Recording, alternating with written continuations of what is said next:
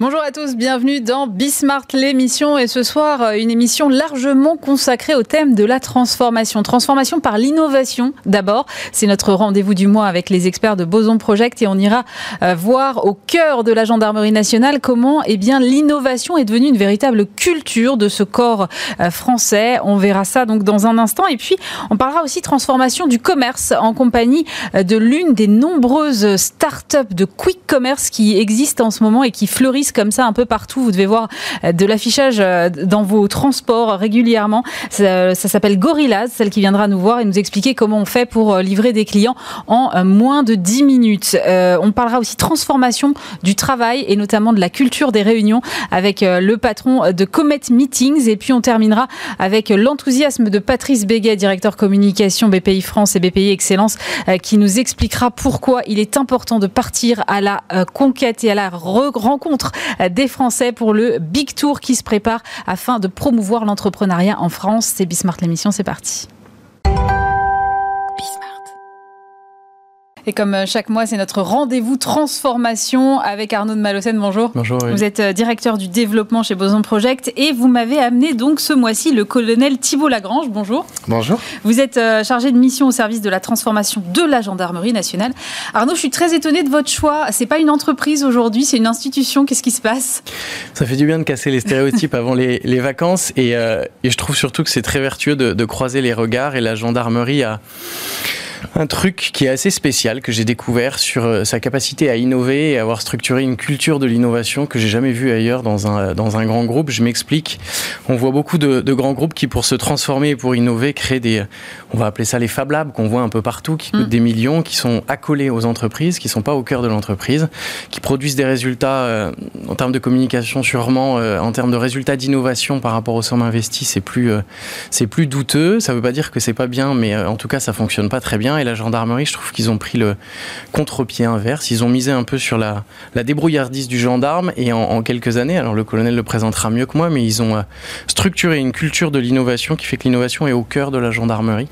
Euh, et, à tous les niveaux. Et donc ils ont à la fois des résultats et à la fois une culture hyper puissante qui permet et qui, euh, qui fait que bah voilà, vous avez plein de, j'appelle ça moi les corsaires dans l'entreprise, qui sont en capacité de remettre en cause, d'innover, et vous en avez à tous les niveaux et ça SM de plus en plus.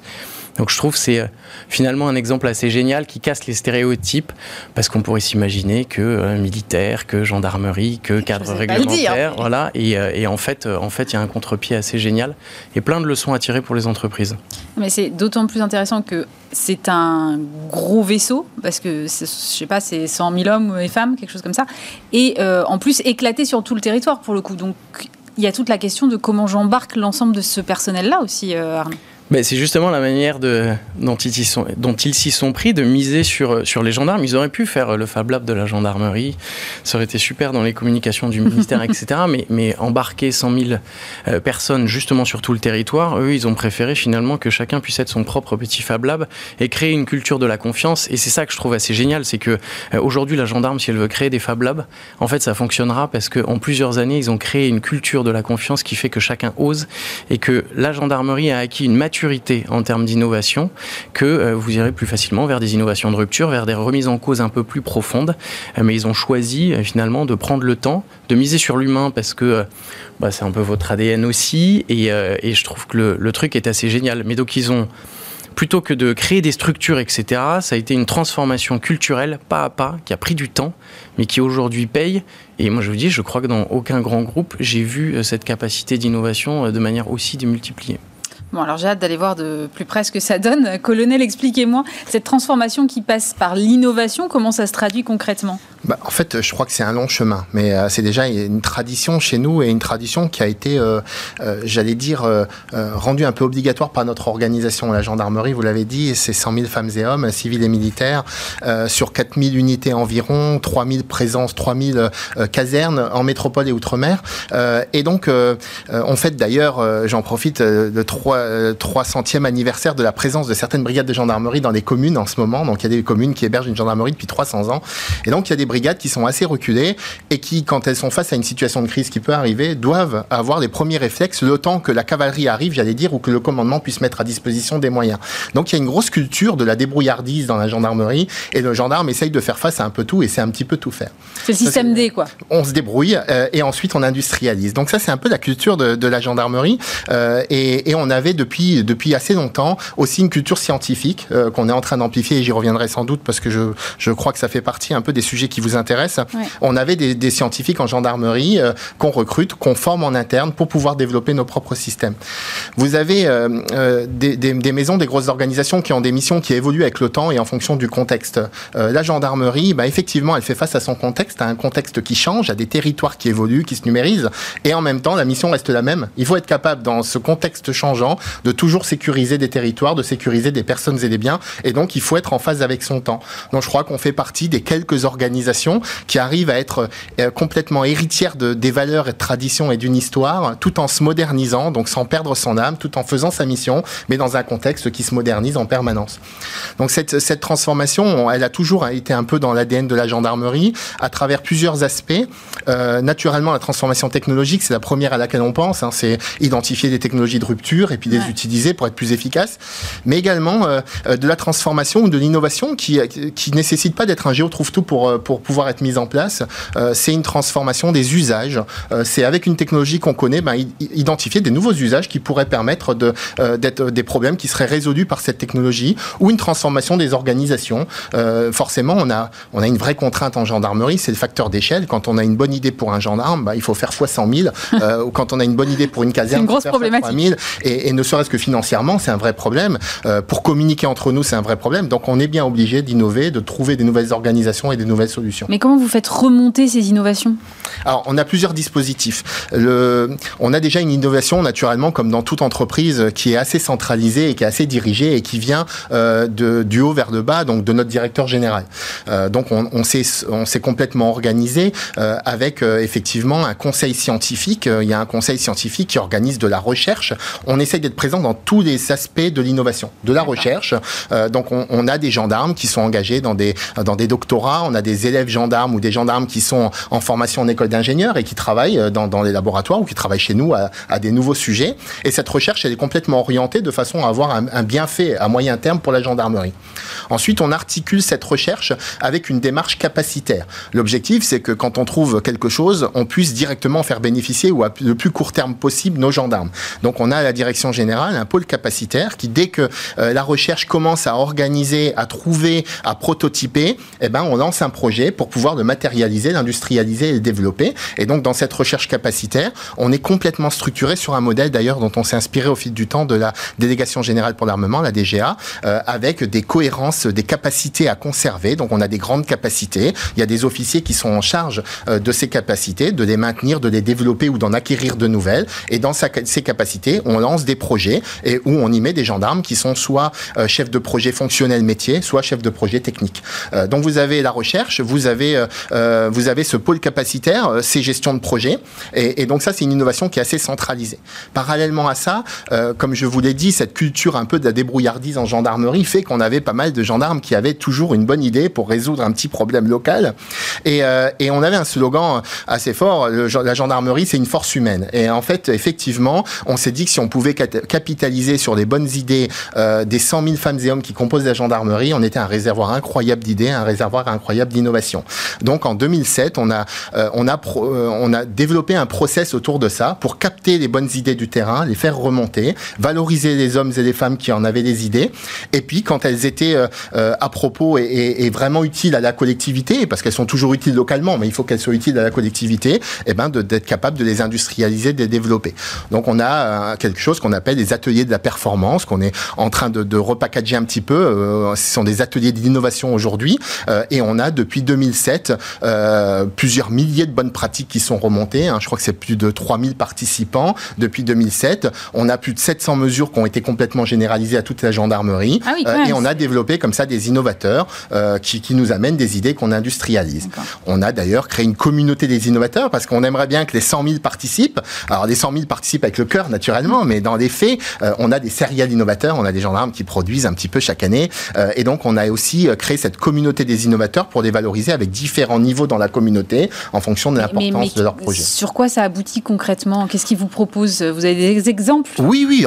J'ai tout un tas d'exemples. Ça peut aller d'équipements, par exemple, euh, de, de, bonnes idées. Alors, je vais vous donner euh, un, un, exemple très concret. Par exemple, un gendarme qui a besoin euh, de, de, de qui, est, qui, est en, qui, est, en, montagne, qui a besoin de se protéger parce qu'il va intervenir, il y a un gilet pare-balles, euh, et en même temps, il lui faut un baudrier pour faire son escalade. Eh ben, il y a un prototype qui a été développé de gilet pare-balles entièrement adapté à l'escalade qui permet, quand on est équipé euh, gilet pare-balles, d'être en même temps, être capable de grimper un balcon en sécurité ou d'aller en montagne en sécurité.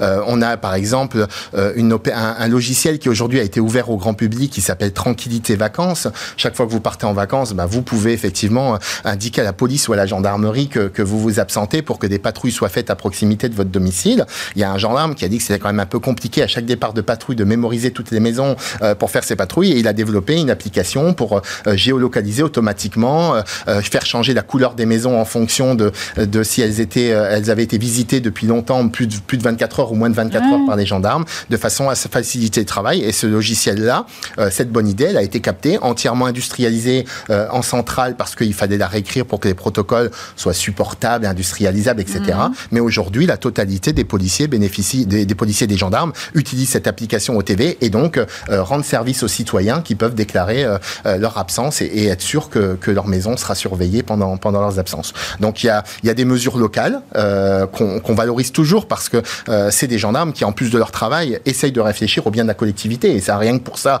ils doivent en être remerciés, on les valorise. mais en même temps, parfois, il y a des mesures qui peuvent être complètement généralisées, qui peuvent être développées pour tous, pour le bien de, toute la collectivité. Donc vous voyez, il y a, y a cette innovation un peu dirigée en centrale. Il y a cette innovation participative spontanée euh, de nos gendarmes qui est quand même euh, assez importante. Et parfois, on mixe un petit peu les deux. Donc, je vais vous donner un autre exemple. euh, on a une innovation qui vient du terrain euh, et puis en fait, on veut lui donner un peu plus d'essor ou un peu plus de visibilité. Et donc, la, la, le central essaye de trouver des dispositifs pour, pour augmenter la puissance ou l'efficacité de cette innovation. On a, il y a quelques années, un, un, un gendarme qui est devenu depuis un serial innovateur qui est en, en peloton de gendarmerie de haute montagne dans l'Isère et qui en avait un peu marre d'avoir des coups de téléphone systématiquement quand la nuit tombait de gens qui étaient partis se promener en montagne et qui, euh, et qui appelaient quand ils étaient perdus, mais qui attendaient. Ouais. En fait, ils essayaient d'abord de s'en sortir eux-mêmes et quand ils appelaient, ben, il faisait nuit et c'était difficile de les retrouver.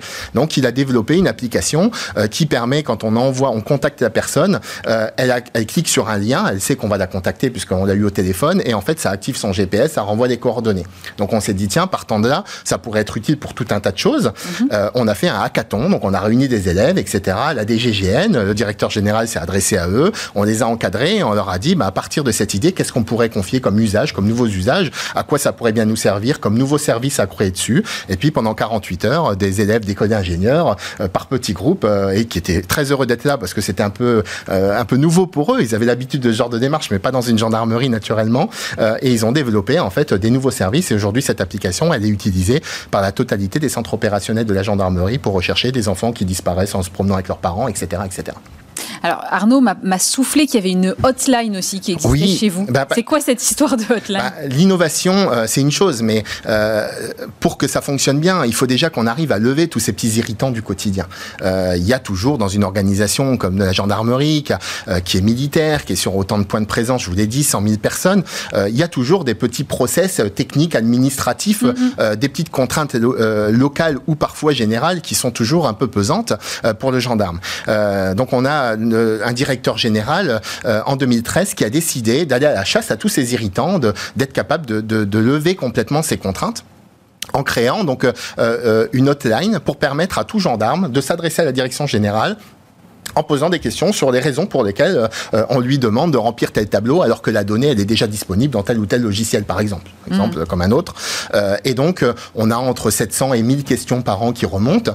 Euh, depuis 2007, je crois, c'est 7000 questions qui ont été posées, euh, qui ont été posées à la gendarmerie. Euh, ces questions sont anonymisées. L'objectif est pas naturellement de pénaliser les gendarmes qui posent la question. Et on interroge le service central, en, en centrale à la DGGN, le service qui est en charge de tel ou tel sujet, et on en déduit une mesure de simplification. Est-ce qu'on doit vraiment maintenir ce process qui est irritant ou est-ce qu'on peut l'automatiser, le simplifier, etc. Et donc régulièrement, on fait des trains de ce qu'on appelle la feuille de route. Alors aujourd'hui, le, le nom s'appelle Cap Modernisation. On fait des trains de mesure, de simplification, et donc comme ça, on a simplifié plusieurs centaines de petits process papier administratifs ou techniques qui gênaient les gendarmes au quotidien. L'objectif est toujours dans l'innovation. On a vraiment deux, deux objectifs majeurs. Le premier, c'est euh, d'être plus près des gens. On est là pour sécuriser des territoires. Les territoires sont peuplés de personnes et d'entreprises. Donc, dans l'innovation, il faut qu'on arrive à retrouver cette proximité, à décupler cette proximité pour mieux protéger les gens, pour mieux prendre en compte les territoires. Et euh, forcément, si on veut faire ça, il bah, faut qu'on dégage des marges de manœuvre. Pour dégager des marges de manœuvre, soit vous avez plus de gendarmes, soit vous réduisez le territoire, soit alors vous essayez de diminuer euh, les irritants. Et donc, c'est un des objectifs, c'est diminuer tous ces irritants, retrouver des marges de manœuvre et permettre aux gendarmes de passer moins de temps mm-hmm. dans des un peu chronophage et forcément plus de temps au profit de la population, au contact de la population. Vous parlez beaucoup d'innovation qui, qui me semble quand même euh, majoritairement technologique. Ça veut dire que votre profession, aujourd'hui, elle est en train de passer de quelque chose dont la vision que j'en ai, en tout cas, était plutôt judiciaire, à une profession plus scientifique? Alors, en fait, on ne peut pas opposer euh, juridique et scientifique, bien évidemment. Euh, euh, on est quand même là. Bon, on est là pour sécuriser les gens. Euh, naturellement, les nouvelles technologies sont des leviers de performance et on doit essayer de les capter quand on peut. Euh, l'objectif, c'est toujours pareil, hein, c'est de, de, faire mieux euh, avec peut-être moins d'efforts ou moins de temps et si possible avec un budget qui est le plus contraint possible. Donc, les nouvelles technologies sont parfois des vrais leviers de performance. Néanmoins, le cœur de notre mission est de protéger la population et parfois, naturellement, de renvoyer devant la justice des gens qui n'ont pas respecté les règles règles élémentaires euh, est imposée à tous. Et dans ce cadre-là, euh, quand on présente une personne devant la justice, on a un cadre légal, le code de procédure pénale euh, et le code pénal à respecter de façon, de façon très claire. donc le côté juridique restera toujours. Donc je pense qu'il ne s'agit pas de passer d'une armée d'officiers juristes à une armée d'officiers scientifiques. Hum. En revanche, pour être efficace en protégeant les gens, il faut comprendre l'environnement dans lequel ils vivent. Et jusqu'à maintenant, on avait la plupart de, du temps, les infractions étaient des infractions assez classiques et parfois numériques on faisait appel à un expert. Et le numérique était souvent d'ailleurs sur du détournement d'argent. Quand vous regardez l'évolution euh, de la délinquance cyber mhm. aujourd'hui, euh, tous les spectres de la délinquance apparaissent, aujourd'hui à, travers des outils numériques. Il faut que le gendarme qui est face au, plaignant, face à la victime qui vient d'arriver devant lui, qui lui explique ce qui lui est arrivé, il faut qu'elle ait des premiers réflexes importants pour qu'en fait on puisse conserver des traces, on puisse avoir un maximum d'efficacité dans l'enquête et, qu'on puisse essayer d'aider au mieux cette personne qui vient nous voir. Pour ça, il faut une connaissance complète d'un contexte qui n'arrête pas d'évoluer. Donc bien évidemment, euh, on a décidé, et le directeur général euh, souhaite que euh, on ait une culture scientifique très importante en gendarmerie pour comprendre cet environnement et avoir la bonne réaction. Ça veut dire que ça a un impact sur vos recrutements, par exemple? Ça a un impact sur le recrutement et sur la formation. Euh, ça a un impact sur également euh, euh, le plan stratégique d'innovation de la gendarmerie. Donc sur le recrutement, la cible, c'est de recruter plus de 50% de scientifiques en gendarmerie. Donc actuellement, on recrute énormément d'ingénieurs. on a commencé, on va créer le premier concours avec une épreuve d'acculturation numérique pour nos sous-officiers. Dans la formation, on a des développements de formation continue. On a un centre en interne qui forme au système d'information et de communication, qu'on est en train d'orienter vers la formation également aux outils 3D, à l'intelligence artificielle pour comprendre son environnement. On est en train de, de moderniser complètement la formation de nos sous-officiers. La première e-compagnie, donc la compagnie d'élèves gendarmes euh, qui va rentrer à Chaumont au mois de septembre, euh, aura un temps de formation numérique considérablement augmenté. C'est plus de 30% du temps de formation qui sera dédié aux outils numériques. Et on a une formation continue dans le même temps euh, on essaye d'acculturer tout au long de la vie parce que le, contexte est mouvant mais très rapidement, très rapidement. Euh, on a créé par des enseignements à distance, par des, des, séminaires, on essaye de former au numérique euh, l'ensemble de nos personnels. Tout récemment, 90 000 personnes de gendarmerie ont suivi un MOOC sur l'intelligence artificielle qui a été développé par Open Classroom et par l'Institut Montaigne et on a fait développer par, on l'a fait suivre par plus de 90 000 personnels pour comprendre les enjeux de cette technologie dans, dans la vie du quotidien. pour le monde cyber, par exemple, euh, ça nécessite aussi une innovation d'organisation. Euh, le monde cyber, jusqu'à maintenant, était un monde annexe. Aujourd'hui, c'est un espace de vie complet. Euh, il y a des jeunes qui passent plus de temps dans le cyberespace que dans leur vraie vie, j'allais dire quasiment. le directeur général a décidé tout récemment la création d'un commandement de la gendarmerie du cyberespace qui vise à, à, protéger les biens et les personnes dans le cyberespace avec de la prévention, de l'accompagnement, de l'accueil, de l'investigation et des enquêtes. Faire comme dans les territoires classiques que nous protégeons, ben, nous devons protéger également les Français Français qui seraient dans le, dans le cyberespace. Comment vous arrivez à faire ruisseler cette culture? Parce que vous êtes un corps qui est très éclaté, notamment sur le territoire. C'est parce que justement, il y a cet esprit de corps de la gendarmerie? Oui, bah, l'innovation participative, les gens en parlent, parce que toute brigade potentiellement à un moment donné a participé, mais on a également une capacité à, à, à alterner des temps de présence dans un domaine très technique ou dans un domaine terrain. C'est mon cas, par exemple. Je suis aujourd'hui au service de la transformation. Euh, j'étais il y a un an commandant de groupement du Rhône, et donc euh, j'étais en charge de tous les gendarmes du Rhône qui assurent leur mission de sécurité publique. Donc je suis arrivé dans, une, dans un territoire où les gendarmes utilisaient des solutions que j'avais peut-être euh, imaginées ou sur lesquelles j'avais travaillé, et j'en suis reparti avec plein d'idées pour, pour imaginer à nouveau de nouveaux concepts, de, nouveaux, de nouvelles idées. Ensuite, on a un, plan stratégique, naturellement, sur cette recherche et cette innovation. Je vous ai parlé d'articulation de la recherche. On a un plan euh, stratégique de la recherche et d'innovation avec plus de 50 euh, axes de recherche qui sont identifiés dans des grands domaines, qui sont suivis par notre conseil scientifique et notre directeur scientifique. Et on a un plan stratégique qui s'impose à tous, que le directeur général a lancé en 2020, qui s'appelle Jean 2024, euh, qui vise à acquérir des capacités avec un, un cœur qui est très identifié. C'est toujours pour la population, c'est toujours par le gendarme. C'est le gendarme qui doit s'approprier des nouveaux outils pour comprendre et mieux sécuriser la population.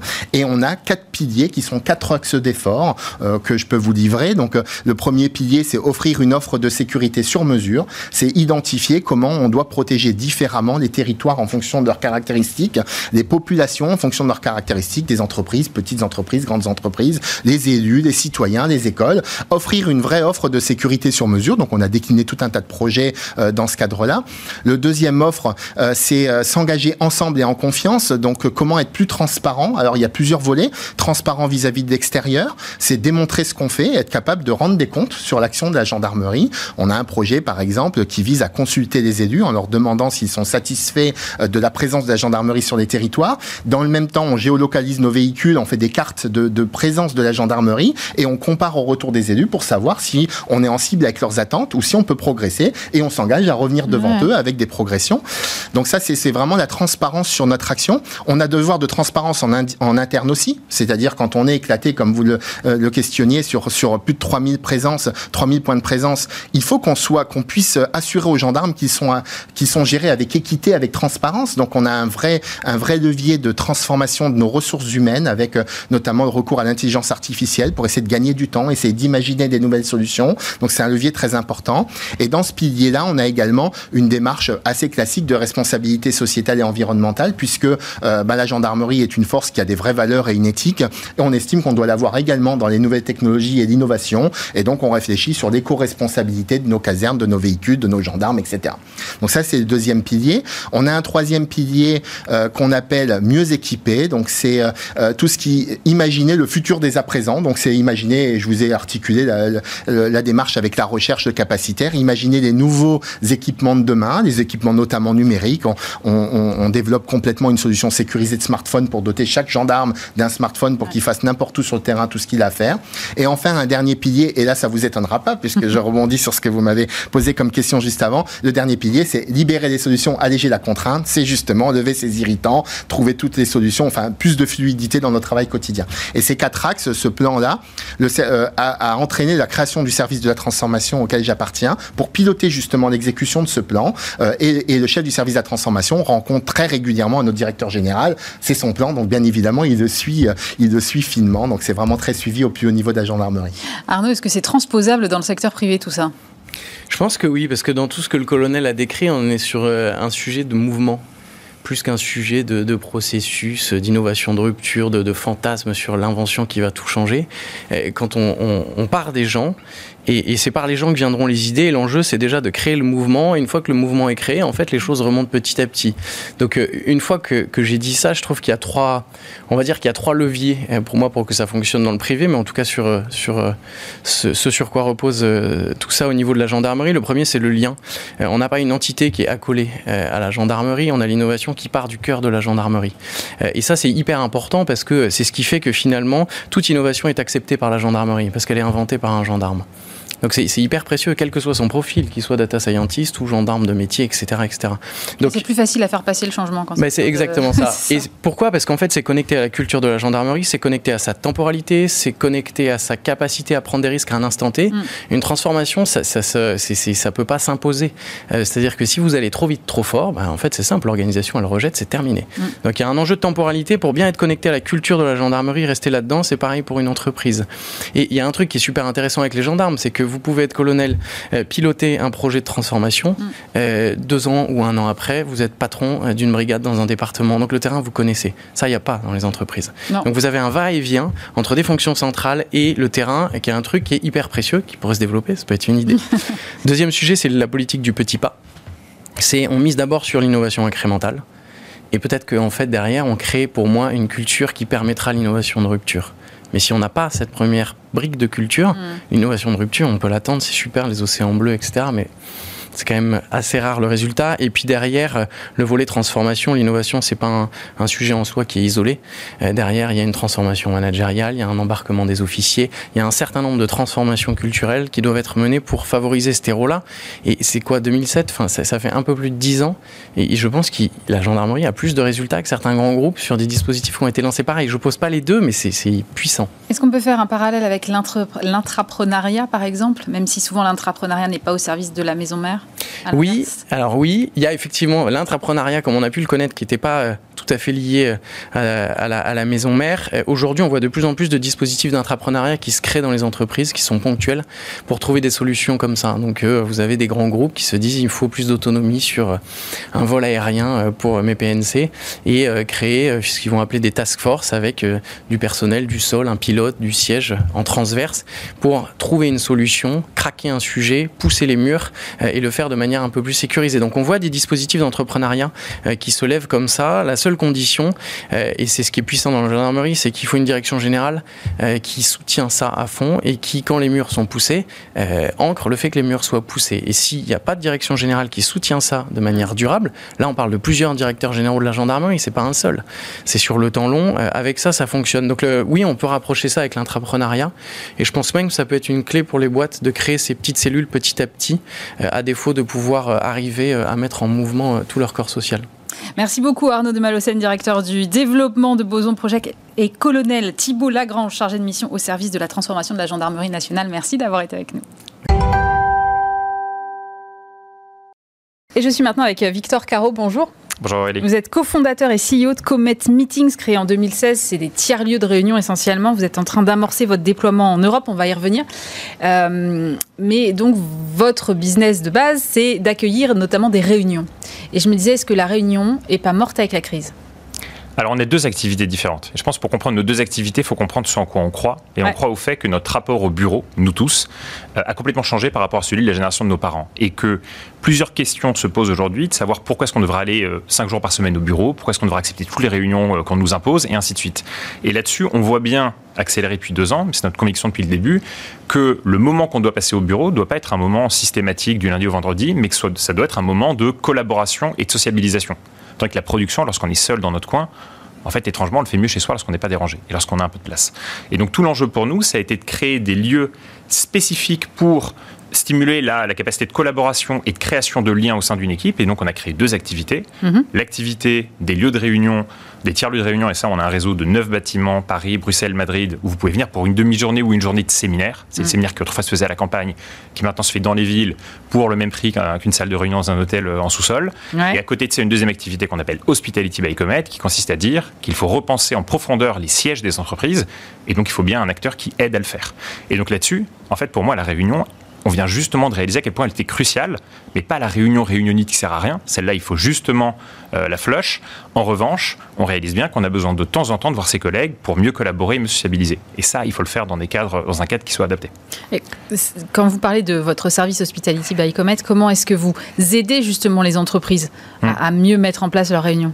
Alors, on aide les entreprises qui sont à la fois les grands groupes français qui ont beaucoup de bureaux et les grands propriétaires de bureaux sur quatre choses. On les aide sur leur bâtiment qui fait peut-être 10 000, 20 000, 50 000 mètres carrés d'abord, on les aide à définir les services dont ils ont besoin. Donc, c'est en partie. C'est du, conseil, en fait Alors, il y a quatre. premièrement, c'est conseil. Et leur dire, vous devez mettre de la salle de réunion euh, flexibilisée que vous allez payer uniquement quand vous en avez besoin et sinon qu'on commercialisera en dehors le reste du temps. Du poste de travail et plein de services pour que vos employés aient l'impression d'aller chez Google lorsqu'ils viennent chez vous les quelques jours par semaine. Donc, c'est du conseil, du design, il faut bien créer les espaces, de l'opération, et on met notre staff hôtelier dedans, et enfin de la commercialisation, parce que c'est bien d'avoir des, belles surfaces, mais il faut quand même réussir à générer du cash dessus. Bon, alors moi j'ai vu que vous mettiez à disposition des meeting scientists. Non mais sérieusement Alors déjà, il faut apprendre à ne pas se prendre au sérieux. Et meeting scientist, on dit deux choses derrière. C'est une blague Déjà, on dit qu'on se prend pas au sérieux et qu'on accepte de faire cette petite euh, blague. Et en plus de ça, ce qu'on dit et qui est, qui est foncièrement important, c'est qu'il existe une science des bonnes réunions et que une bonne réunion se fera dans le bon cadre, mais qu'elle se fera aussi avec la bonne structure. Et on a par exemple euh, sorti un petit bouquin qui s'appelle La Co-méthode. C'est les 60 conseils pour arrêter de rater ses réunions. À commencer par le premier conseil. Je ne sais pas si vous voulez essayer de deviner lequel c'est. Ne pas en faire trop souvent. Bah voilà. Devez-vous vraiment vous réunir Et ensuite, c'est une fois que vous avez vraiment décidé que vous deviez vous réunir en synchrone, en présentiel, alors on va vous aider à mieux les structurer, les animer, ainsi de suite. Et donc il faut bien des scientifiques pour ça. non, mais c'est pas une science la réunion. Pourquoi ce ne serait pas une? En l'occurrence, il y a un corpus d'éléments de recherche qui permet d'identifier comment mieux tirer euh, mieux tirer parti d'une réunion pour vraiment aboutir à un, output. Et en l'occurrence, 50% des réunions en France n'ont pas de prochaines étapes. Alors celles-là, je peux déjà vous dire qu'elles sont complètement ratées. Et ensuite, il y a plein de bonnes pratiques. Exemple, au bout de 52 minutes, vous avez perdu l'attention de 90% des, personnes, donc vous devez faire une pause. Mais qu'est-ce que vous allez manger pendant cette pause, ainsi de suite?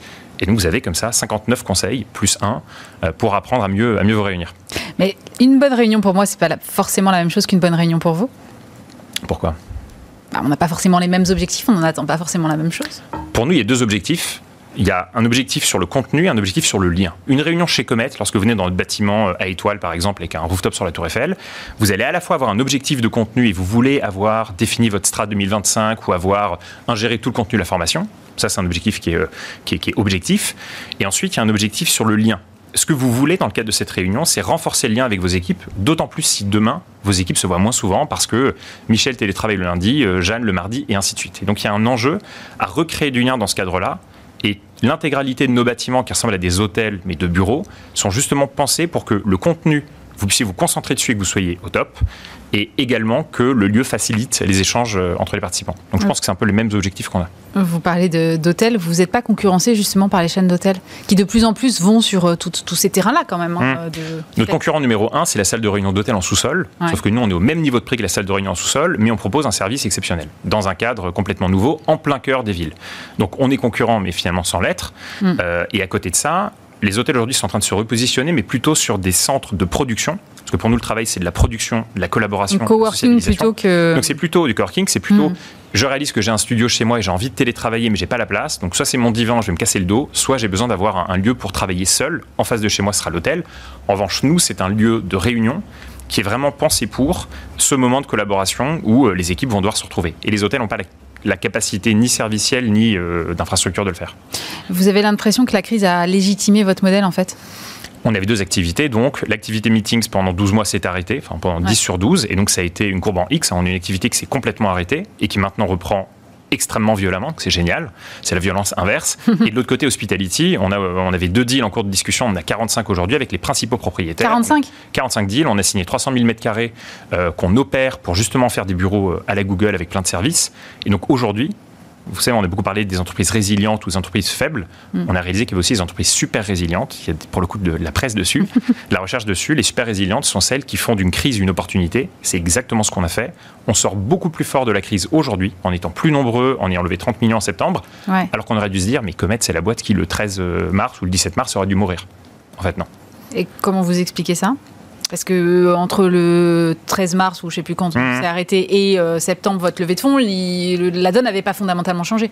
Non, mais c'est justement la capacité à la fois d'un point de vue euh, management et d'un point de vue mental à tenir et à surtout voir l'après. Parce que c'est sûr qu'à court terme, si on s'arrêtait sur le business court terme, on se disait, on n'a aucune idée de quand on pourra ouvrir. En revanche, une chose était certaine, c'est que le bureau qui n'a pas vécu de, de changement depuis 20 voire 50 ans allait vivre sa plus grande révolution et qu'en fait, on était l'un des seuls acteurs à savoir amener de la flexibilité, donc en gros sortir du cadre très rigide du bail 369, mais pouvoir louer des espaces à la journée seulement et amener beaucoup de services. Et donc en fait, ce qu'on fait depuis le début, depuis 5 ans, c'est qu'on amène l'hôtellerie dans le bureau et le besoin aujourd'hui, c'est quoi? Bah, En fait, c'est de faire passer le produit bureau à, de l'hôtel. Donc on est en plein dedans. Comment est-ce que vous le voyez, vous, le, future of work, comme on dit? Parce que effectivement, je ne crois pas, moi, au modèle, tout le monde reste en télétravail tout le temps. Euh, alors si on a 4 heures, je suis ravi qu'on en parle. Mais la réponse en 10 secondes, c'est quoi? C'est que les deux modèles extrêmes seront très compliqués, le tout télétravail ou le tout euh, travail au bureau. Parce qu'en parce qu'en fait, dans ces deux cas, alors le tout télétravail fonctionnera que pour certaines populations, notamment très tech. Et il faudra... On parle beaucoup des digital nomades qui sont... Exactement. Et ça marchera surtout sur les populations tech, qui se reverront en fait beaucoup plus fréquemment. Elles feront 10 fois plus de séminaires, elles le font déjà qu'une entreprise normale. Le tout bureau, ça va être très compliqué et c'est le, c'est l'écueil dans lequel les grands groupes risquent de tomber. Les, salariés n'en veulent plus. Enfin, les salariés n'en veulent plus. Donc ça veut mm. dire que vous aurez accès en tant qu'entreprise à un pool de talents bien plus faible qu'auparavant. Et ensuite, le gros enjeu, c'est faire fonctionner le modèle hybride parce que dans ce modèle hybride, vous avez différents problèmes, notamment si j'ai une équipe A, une équipe B qui se relaye à tour de rôle dans un, dans un bureau réduit, je risque d'avoir deux cultures de boîtes qui vont émerger. C'est comme le cas d'Yahoo il y a 8 ans lorsqu'ils avaient testé. Mm. Et si en revanche, je décide que tout le monde y va lorsqu'il le souhaite, certains iront trois jours par semaine d'autres un jour tous les mois, et vous aurez un phénomène de clic avec certaines, certaines équipes qui seront privilégiées par rapport à d'autres au moment de décider de qui, qui avancera. Donc il y a plein de questions qui sont judicieuses. Le modèle hybride semble être le modèle qui fonctionnera le mieux, mais en identifiant ces questions et en, en apportant des éléments de réponse, ce qu'on fait chez Comet, ça permet d'éviter de trop se prendre les pieds dans le tapis. Et c'est marrant parce que du coup, ce que vous dites quand vous parlez de, de Hospitality by Comet et que vous accompagnez des grands groupes et que vous finalement concevez leurs espaces avec des salles de réunion qui, que vous potentiellement vous pouvez commercialiser à mmh. d'autres euh, sur les temps non occupés, euh, à la fois je trouve ça génial et à la fois je me dis en termes d'organisation, moi si demain j'ai besoin de convoquer une réunion d'urgence et que euh, ma salle de réunion elle est prise par X ou Y de l'extérieur, ça me semble compliqué. On le fait déjà avec différents groupes. On le fait dans le siège d'Altarea, par exemple, rue de Richelieu. On le fait dans quelques grands bâtiments euh, à la Défense, euh, dans le 12e, bientôt dans le 9e. Euh, et en fait, ça se règle contractuellement. Ça va dépendre du souhait de l'utilisateur, enfin de l'entreprise ou du propriétaire. Parce qu'il n'y a rien de pire que de se dire j'ai besoin de faire une réunion et je trouve pas d'espace. Non, exactement. Mais ça, ça se règle contractuellement. On n'a jamais eu ce problème-là. Et en l'occurrence, si vraiment vous avez un problème que vous êtes locataire de, de, l'ensemble, on se débrouillera pour vous trouver une solution. À commencer par simplement utiliser notre réseau. Aujourd'hui, on a 20 000 mètres carrés avec ces 5 et bientôt 7 bâtiments à l'échelle de Paris seulement, on trouvera toujours une solution. Donc en soi, ce n'est pas un problème, on a plutôt vocation à apporter des solutions. Est-ce que euh, finalement on n'a pas allé à une overdose de réunions euh, en visio et que finalement ça légitime aussi un peu ce que vous faites euh, aujourd'hui? Ce qui est génial, c'est que lorsqu'on s'est lancé, on nous a dit, mais attendez, demain on fera des réunions uniquement en visio, voire en hologramme. Bah, bon courage, on va attendre un petit peu. bon courage à ceux qui aujourd'hui se disent que les réunions ne servent à rien ou bien qu'elles seront en tout digital. On a bien réalisé qu'en fait, il y a plein de réunions. En fait, que derrière le terme de réunion, il y a plein de choses. Il y a beaucoup de réunions qui doivent passer à la poubelle, d'autres qui peuvent se faire, et c'est un niche c'est d'autres qui peuvent se faire en asynchrone, mm. certaines qui doivent se faire en synchrone mais en virtuel, et d'autres dès que le sujet euh, revêt une certaine complexité, qu'il y a plus de 5 personnes autour de la table et que ça va prendre plus de 45 minutes, qui doivent se faire en présentiel. Mais l'idée, c'est juste de se demander intelligemment, et franchement, c'est pas très élaboré, de se demander est-ce que cette réunion doit avoir lieu ou pas? Conseil 1 de la méthode, mm-hmm. et ensuite est-ce qu'elle doit être faite en présentiel ou non, et une fois qu'elle est en présentiel, alors on met tous les moyens pour que ce soit quelque chose d'incroyable. Et la bonne nouvelle là-dedans, c'est qu'en venant chez nous, il n'y a même pas besoin de mettre tous les moyens financiers parce que pour le coup, on a un niveau de prix très abordable. Vous êtes euh, lancé là à l'international avec euh, Bruxelles et Madrid. Exactement. C'est ça. Et je trouvais ce choix un peu étrange. Je me suis dit, mais pourquoi ils vont d'abord euh, faire les capitales européennes et pas les capitales de province? On est en plein, euh, on est en plein développement aussi en province et ah. euh, enfin en région. Et, euh, et, pour le coup, on regarde, on scrute de près certaines villes. On avait une opportunité qu'on a failli saisir et qu'on n'a pas pu saisir. mais si, si, bien évidemment, on regarde les régions au moins, au moins autant que, que l'étranger. Simplement, l'opportunité s'est présentée, et donc on a foncé. Et comment ça se passe alors? Euh, très bien. On ouvre Bruxelles. Alors, on ouvre Bruxelles le 1er septembre. Le bâtiment est canon. On fait visiter plein de clients aujourd'hui qui, euh, qui nous disent, c'est simple, ils nous disent ce concept n'existe pas et euh, ce concept n'existe pas à Bruxelles et c'est pour le même prix qu'une salle de réunion d'hôtel qu'on a la possibilité de se payer ça. Donc, ils sont ravis. C'est avenue Louise avec un rooftop, un rooftop vraiment sympa. Et à Madrid, on ouvre en début d'année prochaine. Mais ce qu'on voit sur le marché d'Europe continentale, c'est que ce besoin de faire des réunions en présentiel, le séminaire, la formation, existe depuis 50 ans et il y a uniquement une offre peu qualitative en face notre rôle maintenant, nous, notre, mission, c'est d'aller euh, évangéliser et proposer une offre qualitative dans ces pays-là aussi. D'autant que les boîtes sont plus prêtes à envoyer euh, leurs équipes faire des séminaires à l'autre bout du monde. Quoi. Voilà. Le marché, il y a 10 ans du séminaire, c'était plutôt deux jours à la campagne. Depuis 5 ans, c'est plutôt une journée en ville. Et à mon avis, la tendance ne va faire que s'accélérer avec son vivre. Comment est-ce que vous envisagez vos, vos déploiements futurs? C'est-à-dire, vous allez euh, mailler tout le territoire ou et ensuite mailler toute l'Europe Il n'y a pas de concurrent chez, à l'instant euh, où on se parle en Europe? Ah, nous, notre concurrent numéro un, c'est vraiment l'hôtel. Et donc la salle de réunion d'hôtel, mm. c'est ce qui représente 90% de l'offre sur le marché. Ensuite, il y a notamment quelques lofts euh, plus ou moins professionnels. Donc nous, notre, modèle de développement, c'est d'aller partout là où nos clients veulent qu'on aille. On a levé des fonds aussi pour accélérer là-dessus. Et avec cette branche hospitality, on a la capacité à accélérer beaucoup plus vite encore euh, avec ces énormes propriétaires. Mais comment est-ce que vous faites pour être compétitif par rapport à des hôtels? Parce que si je comprends bien, l'offre et les lieux sont en tout cas, ce que vous dites de mmh. meilleurs standards. Donc, comment est-ce que vous faites? Alors déjà, il y a un élément simple, c'est que structurellement, les salles de réunion d'hôtel, elles sont où? En sous-sol, là où on mettait pas de chambre parce qu'il n'y avait pas de fenêtre. Ça, c'est la grosse majorité de l'offre et c'est la réalité. Sur les vieux hôtels, c'est peut-être moins ah, vrai maintenant. Grosse, grosse majorité. Et ensuite, ce qui se passe, c'est que généralement, il y a très peu de salles de réunion et donc les économies d'échelle sont très faibles. Ce qui fait que même s'il y a un hôtel au-dessus qui tourne, euh, toute l'expertise nécessaire à mettre qui va être spécifique à de la réunion, toutes les personnes expertes de la tech, par exemple, qui vont vous aider à ce que votre réunion se passe bien, en fait, c'est là, vous ne pouvez pas économiquement les ingérer, les injecter dans un hôtel.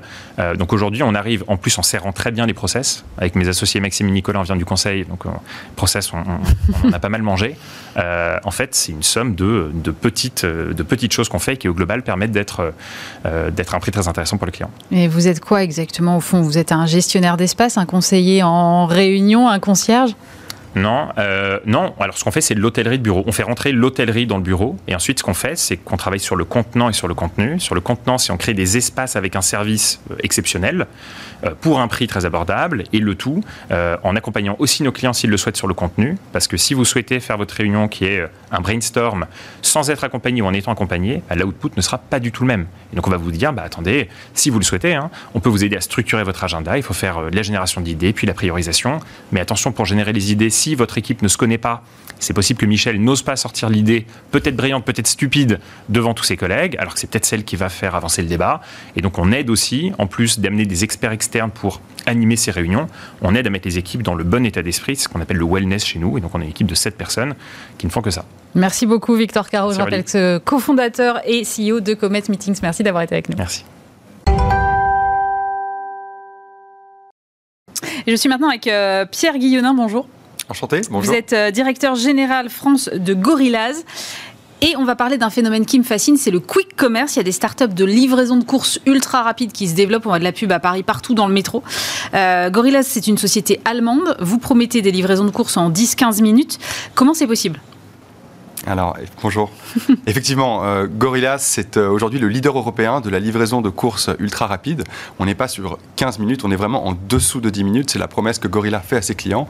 Aujourd'hui, grâce à notre application qui peut être téléchargée sur n'importe quelle plateforme, euh, un, client peut composer son, son panier de courses. vous êtes en train de me dire que vous allez, vous allez me livrer plus vite que le temps que je mets à passer ma commande en fait. Quasiment. Et notre slogan aujourd'hui, c'est Faster than you, plus rapide que vous. L'objectif, c'est vraiment de révolutionner la façon dont les, consommateurs font leurs courses pour pouvoir justement leur libérer du temps et que ce temps soit consacré aussi euh, à des choses probablement plus utiles que de descendre euh, euh, le matin, acheter, acheter son pain sous la pluie, par exemple. On cherche vraiment à, véritablement transformer la façon dont le consommateur aujourd'hui consomme. Mais en termes de logistique, comment ça peut être. Enfin, je ne comprends pas. Comment ça peut marcher? Alors en fait, le, la particularité de Gorillaz, effectivement, et, souvent les, les clients comprennent pas ça, c'est d'intégrer aujourd'hui toute la chaîne de valeur euh, du retail. Ça veut dire qu'on achète notre marchandise, Directement sans passer par des centrales? Et On l'achète à différents euh, fournisseurs, effectivement, mais on stocke cette marchandise dans ce qu'on appelle des stores, donc qui sont des magasins finalement de proximité qui ne reçoivent pas de clients.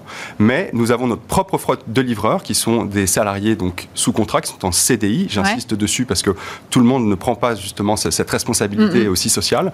Et du coup, ces euh, salariés livreurs, nos riders, donc, euh, font justement ces livraisons du dernier kilomètre jusqu'à nos clients. Ok, alors si je comprends bien, l'idée c'est que vous avez plein en fait de stores pour être au plus près du consommateur, pour pouvoir gagner sur le temps de trajet, sinon c'est ingérable. Exactement, pour justement pour garder cette promesse de 10 minutes, la particularité, c'est qu'on implémente nos magasins, je compare un peu ça à une ruche si vous voulez, au cœur des villes, euh, au cœur des quartiers dans lesquels il y a une densité de population évidemment, et qui nous permet justement de livrer dans un rayon d'à peu près 1,5 à 2 km autour du store. Et en termes de temps de préparation, ça veut dire que vous avez un catalogue qui est assez réduit pour pouvoir euh, aller chercher... Euh, plus facilement les produits Comment Alors, une offre, on a une offre qui est relativement large. Aujourd'hui, on a plus de 2000 références qui sont justement disponibles via notre application. ces 2000 références qui couvrent à la fois des produits secs et à la fois des produits frais. On a aussi 30% de notre assortiment, donc une part non négligeable de l'assortiment, qui est composé de produits régionaux ou de, ou, de, produits qui viennent de commerçants de proximité. Parce que l'objectif de Gorillaz, c'est pas simplement de révolutionner la façon dont le consommateur peut faire ses courses, c'est aussi de prendre un engagement pour revitaliser le quartier, euh, la rue, ou, par exemple à Paris, l'arrondissement dans lequel euh, on peut être implémenté. Aujourd'hui, on travaille avec par exemple un artisan boulanger qui s'appelle Anthony Bosson, euh, qui est une marque qui s'appelle L'Essentiel, et tous les matins, il livre, on lui achète son pain, donc qui est présent sur notre plateforme, et on livre son, son, ce pain justement à nos clients via notre application. Alors, comment, comment est-ce que vous, vous voyez votre métier Finalement, c'est, vous êtes du dépannage de dernière minute? Alors, D'abord, nous ne sommes pas euh, des livreurs, nous sommes des commerçants. Ouais. Nous achetons notre marchandise, effectivement, nous la stockons dans nos, dans nos stores et nous la livrons euh, à nos clients euh, via, notre propre, via notre propre flotte de livreurs. Donc, avant tout, nous sommes des commerçants. Aujourd'hui, effectivement, on a un assortiment de 2000 produits, mais ces produits sont ceux qui sont plébiscités par nos consommateurs. C'est aussi l'avantage d'être une société qui est technologique, c'est qu'on peut récupérer l'information que ah, nous fournit le client. On a la possibilité, par exemple, sur l'application, de faire des suggestions. Euh, ces suggestions sont rassemblées et nos équipes d'acheteurs derrière vont aller euh, fournir ces produits encore une fois, l'objectif, c'est vraiment de fournir, euh, d'être au plus près du besoin du consommateur, à la fois sur le produit, sa qualité mais aussi le délai de livraison euh, qui est en moins de 10 minutes. Pour qu'on comprenne bien quel marché vous adressez exactement, vous êtes lancé il y a trois mois, vous avez une fourchette de nombre d'utilisateurs récurrents déjà? Alors effectivement, euh, Gorillaz est actif euh, en France depuis un Et peu moins Paris de uniquement, mois. ça Alors pour l'instant, nous sommes actifs à Paris. on couvre quasiment la totalité de Paris. On couvre aussi une première partie, la Couronne. Et on livre aussi aujourd'hui à Bordeaux ah, et à Lyon. Effectivement, on a pour objectif de, euh, de s'ouvrir, d'ouvrir effectivement dans les plus grandes villes de France, et ça va être le cas effectivement dans les, dans les semaines et dans les mois qui viennent. Vous avez un, comme ça une fourchette d'utilisateurs déjà que vous pouvez me donner ou? Alors, Effectivement, on est, on est, un peu jeune pour pouvoir vous donner, euh, vous, vous, donner des nombres. En revanche, ce que je peux vous dire, c'est que depuis notre lancement, il y a trois mois, euh, on remplit à 100% les objectifs de croissance qu'on s'était fixés. Et les retours qu'on a de la part des clients sont vraiment dithyrambiques. Euh, ils sont extrêmement euh, satisfaits du, du, du, de l'expérience. Hein. Souvent, les, le, le, retour qu'on a de la part des clients, lorsque même moi, lorsque je livre, c'est vraiment le waouh. Le client ne, Comment ça, même vous, vous faites les livraisons vous-même À ce qu'il soit livré aussi rapidement. Effectivement, ça fait partie des valeurs de, de la société. Gorillaz met le, rail, donc la culture de la livraison, vraiment au centre euh, de ces valeurs. Et, personnellement, par exemple, je suis euh, toujours euh, le vendredi en service, donc au milieu de mes équipes de riders, et je vais moi-même livrer le client, effectivement. Sauf quand vous êtes ici, quoi. Sauf quand je suis ici, mais la, la soirée n'a pas encore commencé. Alors, c'est surtout des livraisons de soirée après le boulot, j'imagine. Et écoutez, pas du tout, et c'est là où vraiment ça, ça, nous conforte dans notre idée qu'on est là pour vraiment changer les habitudes de consommation. Euh, on est né dans un contexte euh, qui est celui de la crise sanitaire, mm. mais on se rend compte que les habitudes de consommation ont changé depuis bien plus longtemps. On sait que 97% des Français aujourd'hui euh, ont accès à Internet, 45% consomment, pas consomment, mais, mais, utilisent un smartphone, et l'année dernière, c'est 37% des Français qui ont consommé euh, de l'alimentaire euh, sur Internet. Donc la part du e-commerce aujourd'hui grandit énormément et on se rend compte que justement, euh, aujourd'hui, l'infrastructure de distribution alimentaire ne répondait pas à ce besoin. Quand on fait des courses aujourd'hui, il faut s'organiser logistiquement, il faut sortir dans la rue, ouais. il, faut, euh, il faut parfois anticiper sa journée ou même deux jours avant. Et Gorilla, c'est ça en fait. On, on apporte de l'instantanéité, on apporte de la flexibilité, de la simplicité dans la façon de consommer ses courses. Et on le fait, le client le fait à la demande. Ça veut dire qu'il a un besoin, il commande via l'application, et 7 à 10 minutes plus tard, il est livré. C'est vraiment un nouveau mode de consommation.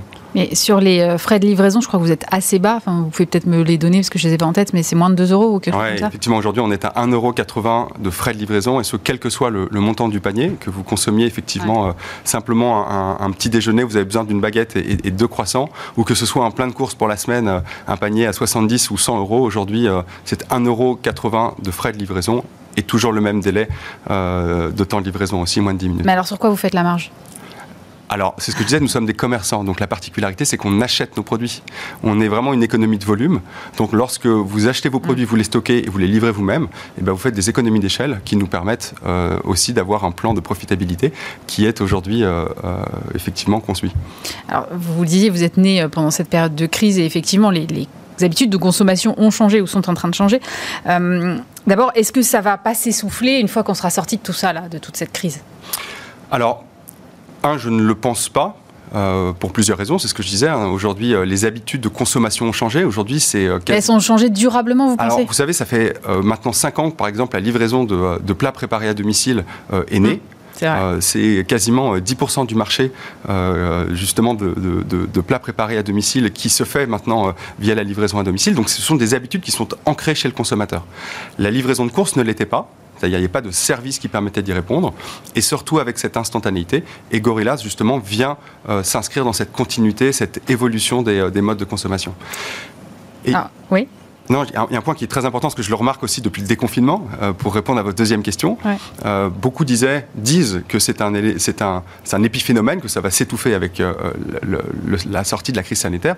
Et en fait, pas du tout. Ce qu'on se rend compte depuis la crise, au contraire, c'est qu'on accompagne nos consommateurs, on accompagne les Français à tout moment de la vie, finalement. Le matin, effectivement, le petit-déj en famille à 9h le samedi matin, et eh ben, on est capable de vous livrer, effectivement, la baguette, le jus d'orange frais et, et aussi des marques de pâtes à à, tartiner, mais aussi que ce soit effectivement la préparation du dîner en famille aussi, on est capable de répondre à ce besoin. Donc euh, on n'est pas des courses d'urgence, on est vraiment des courses euh, de tous les jours finalement, et encore une fois pour répondre à un, besoin qui est grandissant. Alors épiphénomène, je ne sais pas, mais en tout cas, vous avez énormément de concurrents. J'en ai listé au moins trois ou quatre. Il y a Flink, il y a Cajou, il y a Cole, il y a Getir. Est-ce qu'à un moment, euh, il ne va pas y avoir une consolidation inévitable quand même je disais ce matin euh, une page dans Les Échos qui était consacrée mhm. à ce phénomène. Et la fondatrice de Frishti, qu'on connaît bien, Julia Bijawi, qui s'est un peu positionnée sur ce créneau, elle disait dans les prochains mois, c'est clair, ça va être la guerre. Vous le vivez comment? Alors, effectivement, il y a beaucoup de concurrents. Euh, il y en a encore qui vont arriver. Euh, moi, je trouve que la concurrence est saine pour ce marché. on parle d'un marché qui, dans les années qui viennent, va peser plusieurs milliards d'euros. Et aujourd'hui, c'est un marché qu'on est en train de créer, c'est-à-dire qu'on crée une nouvelle façon de consommer. Et pour ça, il faut l'expliquer aux Français, il faut l'expliquer aux consommateurs. Et effectivement, aujourd'hui, euh, euh, on est dans cette phase d'acquisition de marché. Donc c'est pas mal qu'on soit plusieurs pour en parler et pour convaincre les Français. Après, la particularité de Gorillaz, c'est qu'on place les opérations à un niveau d'excellence qui est tel qu'on est là pour euh, exister dans la durée. On est là pour maintenir une qualité d'exécution, une qualité de produit et une qualité de livraison qui fera que, quelle que soit euh, euh, notre courbe de croissance, on maintiendra cette qualité et on restera plébiscité par, par les Français et par nos consommateurs. Vous dites que c'est un marché qui va atteindre les plusieurs milliards d'euros dans les prochaines années. Vous basez sur quoi? Sur ce qui se fait déjà aux États-Unis où là, le marché a visiblement un peu d'avance, si j'ai bien compris? Effectivement, le, le, marché notamment asiatique et le marché américain sont beaucoup plus matures sur ce type de consommation. on voit aussi que le marché français euh, a rebondi quasiment de, 40% sur l'e-commerce l'année dernière. Euh, aujourd'hui, c'est quasiment 8% euh, de la consommation alimentaire qui se fait sur Internet. On prévoit que cette croissance aille jusqu'à 12% dans les deux à trois prochaines années. Donc effectivement, c'est un marché qui est en train de grandir et dans lequel naissent des nouveaux acteurs comme Gorillaz, qui, j'en suis certain, deviendra très bientôt le, un réflexe vraiment inné chez les consommateurs. Merci beaucoup Pierre Guillonin. Je rappelle que vous êtes directeur général France de Gorillaz. Merci d'avoir été avec nous. Je vous remercie beaucoup.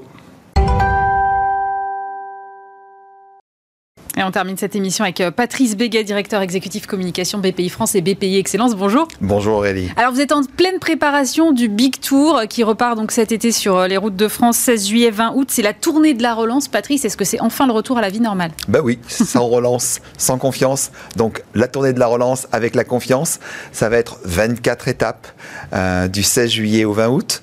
on va mettre en avant bien évidemment toute l'énergie qui est en France sur l'ensemble de nos territoires. Un gros travail avec les villes, avec les régions et puis avec l'État, bien évidemment. Beaucoup de partenaires, plus de 300 partenaires.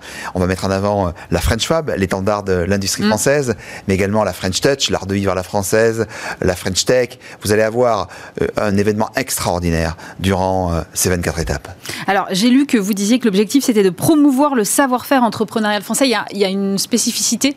Oui, c'est les territoires. Les énergies créatrices sont dans nos territoires. Et donc, nous allons avoir une émission, je sais que vous allez la reprendre également, euh, qui s'appelle Vive ta ville, que mm. vous connaissez bien, et euh, qui va mettre en avant sur chacune des étapes une vingtaine d'entrepreneurs régionaux.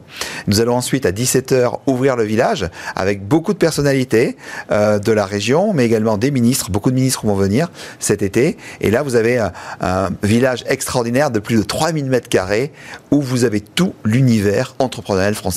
Pourquoi c'est important pour une institution comme la vôtre, finalement, d'aller à la rencontre des Français comme ça tous les étés? Mais c'est très important parce que c'est un moment où ils sont disponibles et donc plutôt attentifs. Et donc nous allons toucher des centaines de milliers de Français euh, à travers cet événement. Et puis les entreprises en même temps, parce que les entreprises, quand elles ont un peu de temps, elles réfléchissent. Et réfléchir ensemble. Elles ont du temps là en ce moment, les entreprises. Ah, mais oui, je peux vous dire qu'aujourd'hui, les entreprises, on parle souvent, mais c'est difficile, c'est compliqué. Regardez ce qu'a fait l'État, justement, pour qu'elles aillent bien aujourd'hui. C'est le prêt garanti Et les services de BPI, effectivement, ont été ultra mobilisés. Mais justement, j'ai l'impression que vous que vous êtes sur tous les fronts tout le temps et là vous sortez en parallèle une campagne sur l'export. Euh, pourquoi maintenant c'est histoire de dire il faut pas attendre qu'on soit complètement remis, il faut continuer à avancer même si c'est pas encore derrière nous la crise. On dit aux entrepreneurs des PME et des ETI, allez vous faire voir ailleurs en quelques mots avec l'export. C'est un peu ça. Et donc la campagne, elle est simple, elle est directe, elle est positive. C'est l'export fait vivre. Et c'est vrai qu'on le voit aujourd'hui, ces PME qui ont des idées formidables dans toutes les régions, 95% de leur chiffre d'affaires, elles doivent se faire à l'international pour se développer, pour créer des emplois. C'est ça la croissance, c'est ça la relance. Et c'est pour attirer les talents aussi? Bien évidemment, l'international pour les marques employeurs, c'est fondamental. Dire à un jeune, je me développe à l'international et tu peux porter ce projet-là à mes côtés, c'est l'avenir. Et nous, on est là pour faire l'avenir. Alors justement, je sais que vous prêtez très attention aux jeunes et vous avez mis avec euh, BPI France euh, un volontariat territorial en entreprise sur le modèle de ce qui existe pour le VIE. Euh, quel est le bilan que vous en faites deux ans après? Un bilan exceptionnel. On connaît plus facilement un jeune, une solution, ouais. apporter le gouvernement avec le, succès qu'on connaît également. Mais le VTE, c'est permettre à des jeunes qui sortent de grandes écoles ou à des alternants de devenir bras droit d'un patron de PME ou de TI. Vous vous rendez compte la force que ça a pour un dirigeant parce que sur la transition écologique, sur la transition énergétique, ces jeunes-là, et puis sur le numérique également, ces jeunes-là ont une expérience que souvent le dirigeant n'a pas. Et inversement, le dirigeant apporte tout son savoir, sa transmission auprès de ces jeunes pour le mode entrepreneurial, pour donner envie à ces jeunes d'entreprendre. Donc en fait, c'est un modèle gagnant-gagnant, le VTE. Et là, il y a combien de jeunes qui ont été accompagnés? Aujourd'hui, le VTE, c'est plus de 944 jeunes sur l'ensemble du territoire qui sont VTE sur nos territoires et qui permettent à des patrons de PME de progresser. C'est marrant parce que j'ai lu une étude qui est sortie il n'y a pas longtemps, c'était euh, je crois la semaine dernière ou la semaine d'avant, le MoveJ qui a fait un baromètre avec le CIC. Les jeunes continuent de vouloir se lancer dans la création d'entreprises malgré la crise. 42% des étudiants et lycéens professionnels envisagent de créer une entreprise. 70% euh, pensent sauter le pas avant 30 ans. Et pour 79%, la création d'entreprises est un moyen efficace pour les jeunes de changer l'économie. Euh, Patrice, la question c'est comment est-ce qu'on leur donne les moyens à ces jeunes d'entreprendre? Mais aujourd'hui, on le voit bien à travers BPI France Création. Donc nous avons un, service qui est fait pour ça. Nous avons l'accompagnement chez BPI France. Nous avons tous nos dispositifs également sur l'innovation et l'international. Et donc, quand on discute avec les jeunes, et BPI France et nos partenaires bancaires et investisseurs, en fait, c'est un collectif qui permet de réussir. Je vous disais, servir l'avenir. Et en fait, les jeunes ont besoin plus que jamais de liberté. Donc, on leur dit ensemble, entrepreneurs, offrez-vous ce statut de la liberté. Et pour boucler la boucle, euh, finalement, le Big Tour, ça sert aussi à ça, ça sert aussi à aller à la conquête des jeunes, parce que vous avez une programmation qui, comme ça, est ultra festive. Euh, c'est l'idée, c'est d'aller, euh, voilà, les chercher un peu dès le berceau pour leur donner le goût de l'entrepreneuriat aussi. En fait, c'est le matching hein, entre les jeunes mm. et puis également les entrepreneurs. Vous le voyez sur notre plateforme vte-france.fr, vous avez tout qui vous est expliqué pour les VTE. Et les jeunes aujourd'hui, c'est l'avenir de la France, c'est notre avenir. Donc, il faut penser avec eux, penser pour eux avec une dimension très simple de proximité, de volonté et d'optimisme. Oui, je vous le redis une fois de plus, l'avenir passe par nos jeunes. Merci beaucoup Patrice Béga, directeur exécutif communication BPI France et BPI Excellence. Bismart, l'émission, c'est terminé pour euh, ce soir. Euh, vous retrouvez une rediffusion de Stéphane Soumier lundi qui prolonge un petit peu le week-end et puis il sera là évidemment dès mardi. Nous, on se retrouve vendredi prochain. Passez un très bon week-end sur Bismart.